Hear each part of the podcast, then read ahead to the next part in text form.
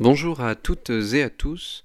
Ce que je vous propose euh, dans cet enregistrement, c'est de faire un petit bilan euh, rapide sur euh, le premier parcours que nous avons travaillé cette année, à savoir Alchimie poétique, la boue et l'or, et de revenir rapidement sur les enjeux et, et, ce qui peut être intéressant de retenir de ce parcours, notamment pour travailler vos introductions à l'oral ou pour faire des ouvertures sur, euh, sur vos conclusions d'explication.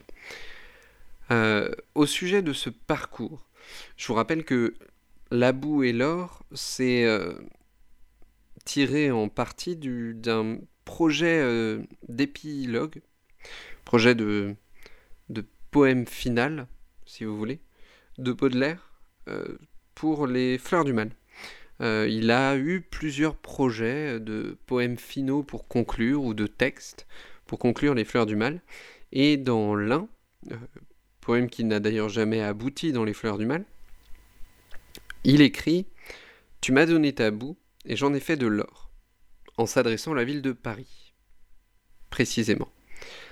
Euh, ce qui est intéressant dans cette formule, Tu m'as donné ta boue et j'en ai fait de l'or, c'est, comme on l'a dit en classe, l'idée de transformation, l'idée de dégager une forme de beauté d'un sujet habituellement considéré comme laid, commun, la boue.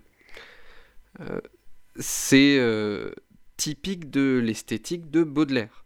Vous l'avez vu au travers de votre lecture des Fleurs du Mal et en classe, euh, c'est tout à fait ce que l'on trouve chez Baudelaire. Il s'attache toujours à prendre un sujet considéré comme bas, laid, euh, macabre, et euh, en le prenant comme sujet poétique, il transforme ce sujet en une forme de beauté. Mais ce qui est intéressant, et c'est là où il faut qu'on revienne dessus, euh, ce n'est pas en modifiant le sujet. Cette transformation, elle est symbolique. Baudelaire ne modifie pas, ne modifie pas le, excusez-moi, le sujet de qu'il qui, prend. Euh, je, je vais prendre comme exemple une charogne, le poème euh, dans lequel Baudelaire s'attache à décrire un cadavre, le cadavre d'un animal en putréfaction. Ce qui l'intéresse dans cette description, c'est peut-être choquer un peu le lecteur, mais surtout la beauté inhérente à la transformation du corps. C'est-à-dire que ce corps qui se métamorphose, qui se change, qui pourrit, euh, pour lui, la beauté est dans cette transformation, dans cette euh, métamorphose du corps. C'est là que résidera la beauté. Ce n'a pas pour objectif de transformer cette chose laide en la changeant. En fait, ce que Baudelaire cherche, et c'est là toute la thématique des fleurs du mal, c'est euh, la beauté inhérente à cette transformation. Pourquoi Baudelaire, lui, voit cette forme de beauté euh, dans quelque chose jugé laid ou commun qui, petit à petit, se transforme. C'est ce qu'on va retrouver euh, notamment dans un poème comme Les Petites Vieilles, que vous expliquerez peut-être à l'oral du bac. Cette idée que ces personnes, ces petites vieilles, qui aujourd'hui sont déconsidérés, euh, lorsque Baudelaire écrit son poème, il y voit toute la beauté, à la fois la beauté précédente, de leur vie étant jeunes, etc., et en même temps euh, la beauté qu'elles ont aujourd'hui suite à cette transformation.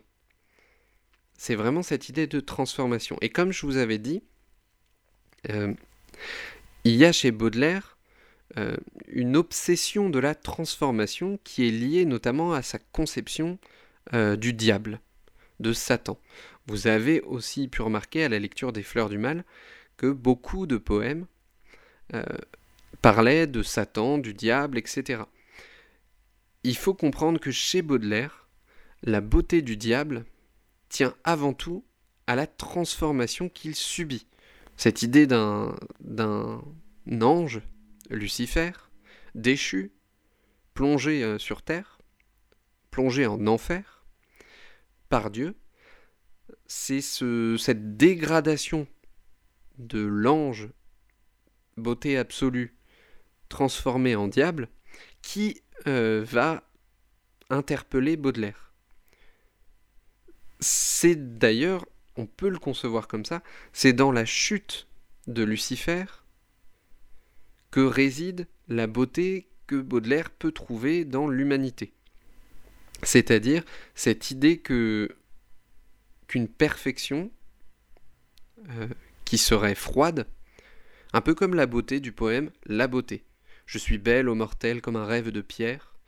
Euh, vous avez cette idée d'une beauté extrêmement froide, distante, inhumaine. Euh, la beauté inhumaine est inaccessible. La laideur humaine est repoussante. Alors que la beauté inaccessible, déchue, comme Lucifer, transformée, passant par le stade humain, euh, devient une forme de beauté accessible.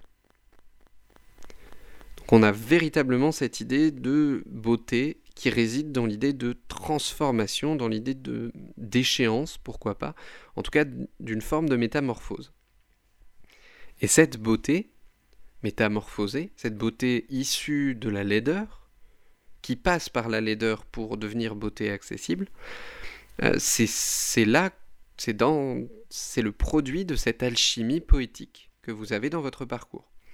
C'est-à-dire que la poésie a vocation, dans cette conception, euh, la poésie a vocation euh, de rendre accessible cette beauté parce qu'elle touche à la fois à la beauté distante, absolue, l'idée d'une beauté supérieure à tout, et qu'elle est en même temps produite euh, par l'humanité. Donc cette alliance d'une perception de la beauté absolue et euh, de l'imperfection de l'humanité permet euh, la création d'une beauté accessible. C'est donc une forme d'alchimie qui va transformer le beau inaccessible en le faisant passer par la laideur en un beau accessible. C'est pour ça qu'il est intéressant dans le parcours que vous n'ayez pas, vous n'ayez pas une phrase comme la boue en or, mais la boue et l'or. C'est que les deux sont essentiels. Si l'on considère les choses comme ça, l'or, c'est la beauté inaccessible, la boue, c'est la laideur humaine, et l'alchimie poétique, c'est d'opérer une transformation avec les deux. Donc c'est à mon sens ce que l'on peut euh, retenir de, de, notre parcours par rapport à Baudelaire. Et par rapport à nos autres textes, euh, à destination de, des élèves de STMG, je vais peut-être évoquer des textes que nous n'avons pas travaillés. Euh, c'est normal, c'est parce que vos camarades de première générale ont plus de, textes que vous. c'est pas grave, ça vous fait des références en plus mais ne vous en inquiétez pas trop. Euh, à travers les textes qu'on a vus dans le parcours, euh, je, les ai choisis parce qu'à mon sens, euh, ils, représentent également cette idée de transformation, d'une quête de beauté qui passe aussi par, par la laideur. C'est vraiment ce processus de transformation qui associe la beauté et la laideur et non pas simplement qui se contentent de faire passer quelque chose de beau à quelque chose, en quelque chose de laid. Ou inversement. Euh, je commence par euh, un rêve d'Aloysius Bertrand. On a, euh, à mon sens, dans ce poème, cette idée déjà présente de d'association de la laideur et de la beauté. Je voudrais juste préciser, parce que beaucoup parlent, régulièrement de romantisme. Effectivement, Aloysius Bertrand est un auteur romantique. Je vous invite à feuilleter un peu euh, ce que vous avez ou à aller chercher euh, sur des sites fiables sur Internet euh, des informations sur le romantisme si vous n'êtes plus trop au point là-dessus. Mais Aloysius Bertrand est certes un auteur romantique, attaché aux, visions romantiques et aux idéaux de ce mouvement. Et c'est pour ça qu'on a étudié ce poème, parce que ça m'intéressait de vous montrer euh, quelque part d'où vient Baudelaire, puisque Baudelaire a été influencé par le romantisme, mais il s'en éloigne Il prend une perspective différente. Aloysius Bertrand, lui, dans Un rêve, euh, pour simplifier, nous propose un cauchemar, littéralement quelque chose d'horrible, euh, où il y a des morts, où il y a de la violence, du sacrifice, euh, lui, lui-même qui se voit dans son rêve, qui s'apprête à être pendu.